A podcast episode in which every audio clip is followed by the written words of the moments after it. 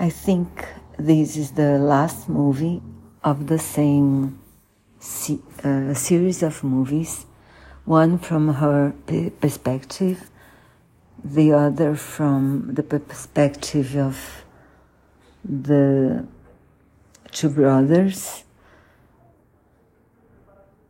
And this was a crime very famous in Brazil, where a couple of very rich people they were murdered by their eldest oldest daughter and her boyfriend and her boyfriend's brother.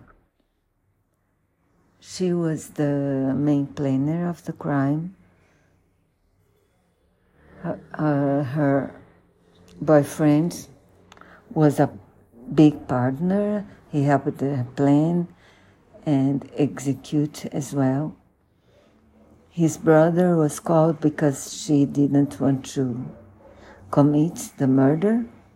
She wanted only to help and plan it. So he needed another person in order to commit the crimes. And he got his brother. And what we see in this one is the crime being, com- being committed during the initial credits.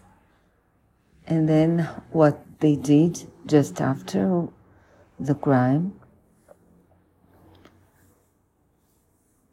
they left her, uh, his brother first, then they went to a motel, then they picked up her little brother, then Daniel, her boyfriend, left her in front of the house. She entered uh, the house with her brother. They see that the house is a mess, so they call the police. The police arrives. And we follow the whole investigation as well till their confession. It really happened. I like this film best because I think she is really very good now in the role. We look at her and we see a psychopath. She's really good. They are better in their roles as well. The actors that are the brother Cravinhos. And we follow the investigation, which is quite interesting. How the the policeman and the chief, the, how they find out what happened and how they got the confession of the three of them. So if I don't recommend the first two one, two, I think I do think it's enough to see this one.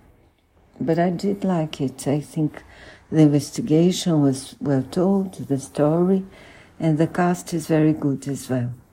So that's it.